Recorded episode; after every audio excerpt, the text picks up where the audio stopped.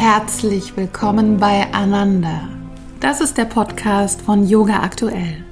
Ein Podcast für deine Glückseligkeit, für das Glück, das durch deinen Körper fließt, für den sinnlichen Genuss, der dich über den Körper hinausführt, mit Inspirationen für deine Yoga-Praxis auf der Matte, in der Küche, bei der Arbeit und in Beziehungen.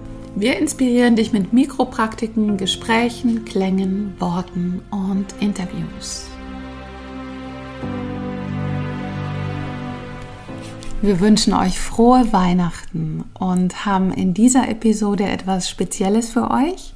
Verschiedene Lehrer erzählen uns, wie sie die Zeit zwischen den Jahren verbringen, was sie besonders genießen wie sie anders Yoga praktizieren als im Alltag und was sich verändert hat in den letzten zwei Jahren.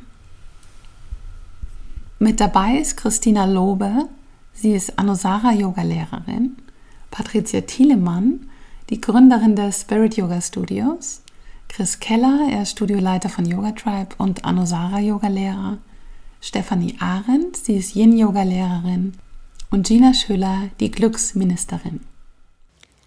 Die Zeit zwischen Weihnachten und Silvester, die Zeit zwischen den Jahren ist eine ganz besondere für mich. Ich ähm, ziehe mich zurück, vermeide viel am Handy oder am Computer zu sein und kultiviere eine ganz nährende und ruhige Praxis. Es geht gar nicht um höher, schneller, weiter, sondern um ein inneres Einchecken ein wirklich bei mir sein und gut mit mir sein. Es ist für mich die Zeit der Regeneration und den Blick vom Außen abzuwenden, um mehr mit mir selbst in Kontakt zu kommen. Dazu nutze ich viel Meditation und lass mich über den Atem als Objekt der Meditation tiefer nach innen führen und dann wende ich keine Technik mehr an, sondern bin in Hingabe und Demut und lass mich quasi führen, wohin mich die Meditation führen möchte.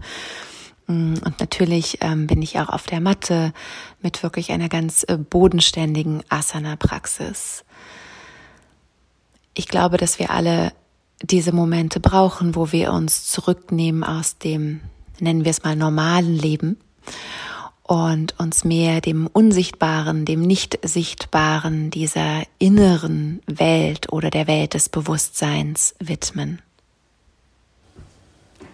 Seit über 18 Jahren, jedes Jahr zu Weihnachten, gibt es für die Spirit Yoga Lehrenden und Mitarbeitenden eine große Weihnachtsfeier.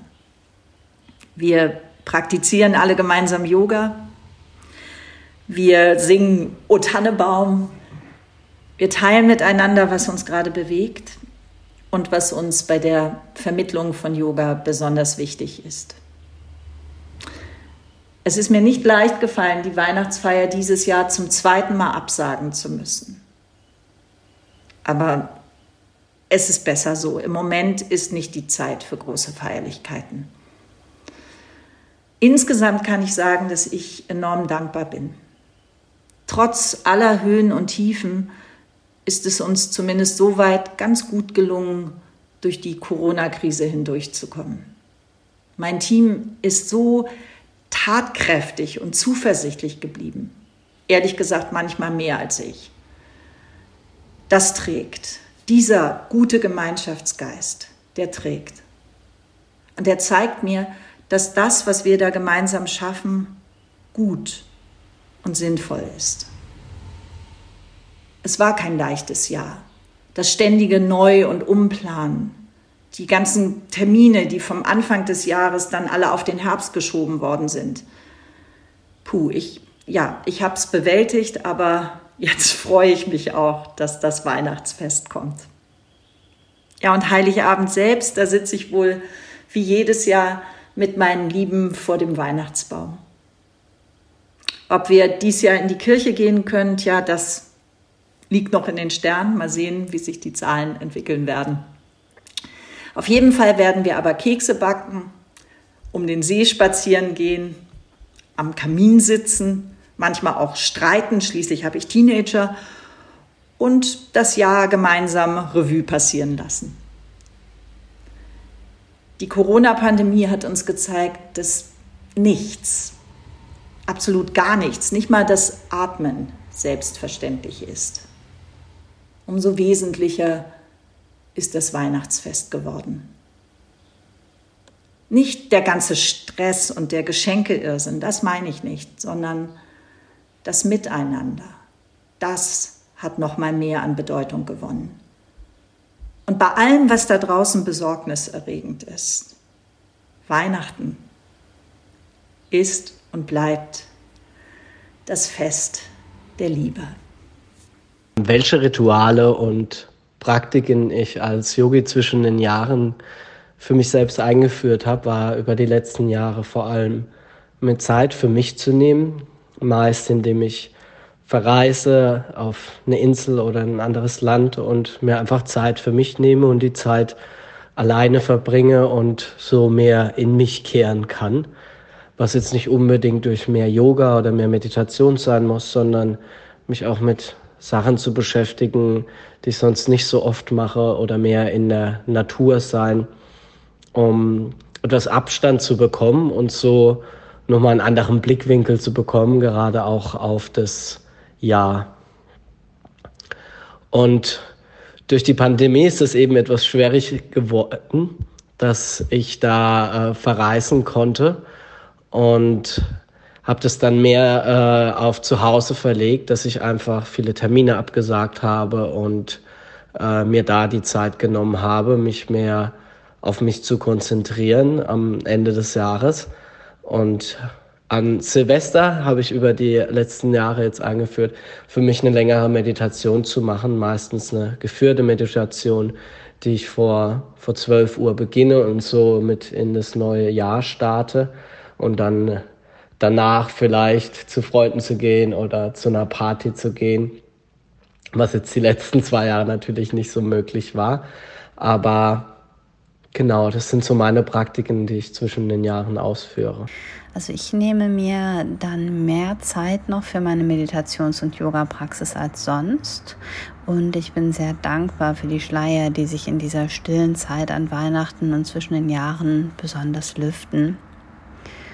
Die Zeit der Rauhnächte, die zelebriere ich schon seit vielen Jahren ganz bewusst und ich schreibe dann täglich Tagebuch, um auch im Laufe des folgenden Jahres immer noch mal nachschlagen zu können, was ich denn schon an Vorboten bereits wahrgenommen habe in dieser Zeit Sonst wüsste ich das gar nicht mehr, könnte das nicht mehr nachvollziehen. Aber so schreibe ich mir Tag für Tag auf. Also es ist ja bei den Rauhnächten so, dass ein Tag immer auch einem Monat im Folgejahr entspricht. Und so kann ich das dann immer noch mal nachschlagen und schaue dann, was hat sich dann schon so gezeigt an Symbolik und wie, inwiefern hat sich das dann auch bewahrheitet im neuen Jahr.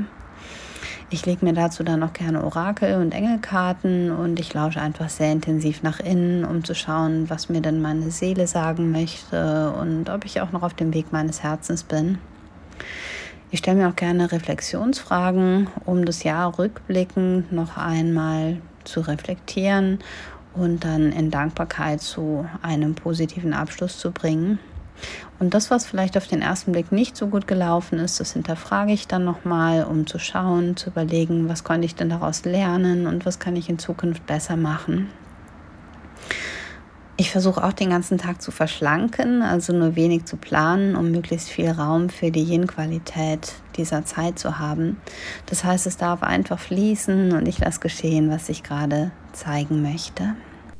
Die Weihnachtszeit und vor allem die Zeit zwischen den Jahren, die finde ich persönlich immer sehr ähm, ja, bezaubernd, könnte man fast sagen, weil ähm, es liegt irgendwie so eine magische Ruhe in der Luft.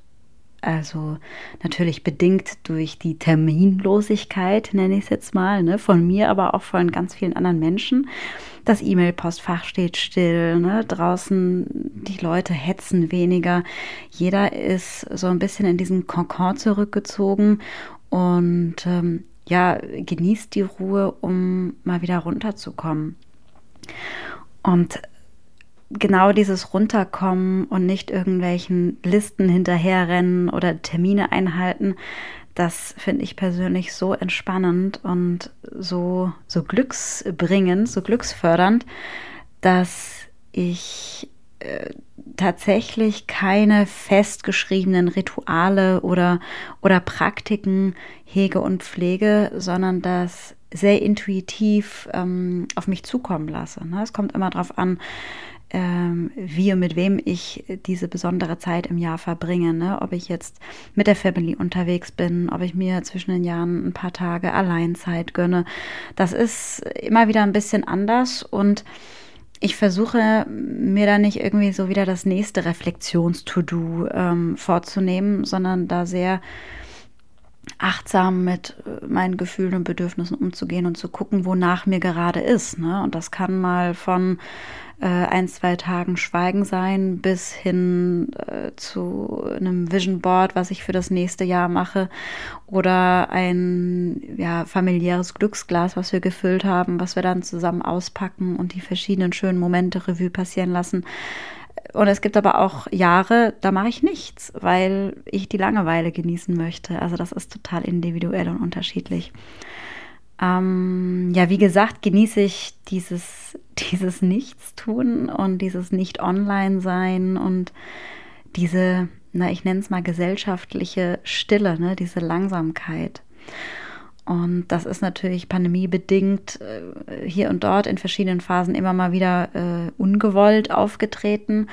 Aber zwischen den Jahren, in den sogenannten Rauhnächten nennt man es ja auch, ne, da ist das, da erlaubt man sich es eher nochmal und kann es dementsprechend auch, auch annehmen und genießen. Und ähm, ja, also so in diesen Tag reinleben, sich etwas gönnen, ne? sei das jetzt äh, die Badewanne oder äh, den dritten Nachschlag vom Nachtisch und natürlich eine riesige, riesige, dicke Portion äh, soziale Kontakte im Rahmen der Möglichkeiten. Ähm, was ich ganz gerne mache, ist so einen persönlichen Jahresrückblick von wegen, wer waren meine Wegbegleiterinnen und Wegbegleiter, wer hat mich inspiriert, wer hat mir geholfen, wer hat mir gut getan. Ähm, das mache ich dann anhand der, der Fotos äh, in meinem Handy, die scrolle ich dann so durch, auf welchen Veranstaltungen war ich, beruflich oder privat. Ähm, und diese Leute dann nochmal zu kontaktieren, denen ein kleines Grußwort zukommen zu lassen, sei das eine E-Mail, eine Postkarte, eine Sprachnachricht. Also einfach nochmal Danke für die gemeinsame Zeit sagen. Und ähm, das erfüllt mich dann immer mit so viel ja, Demut und Dankbarkeit, könnte man fast sagen, weil es nichts Schöneres gibt, als ähm, ja ein stabiles und tolles soziales Netzwerk, in das wir immer, immer wieder investieren sollten. Ist keine Neuigkeit, das ist ja auch so das A und O aus der Glücksforschung, aber das darf man sich äh, ja ruhigen Gewissens immer wieder vor Augen führen und ähm, auf die Fahne schreiben. In diesem Sinne, passt gut auf euch auf. Wenn euch diese Folge gefallen hat, dann teilt sie mit euren Freunden und folgt uns auf allen Social-Media-Kanälen.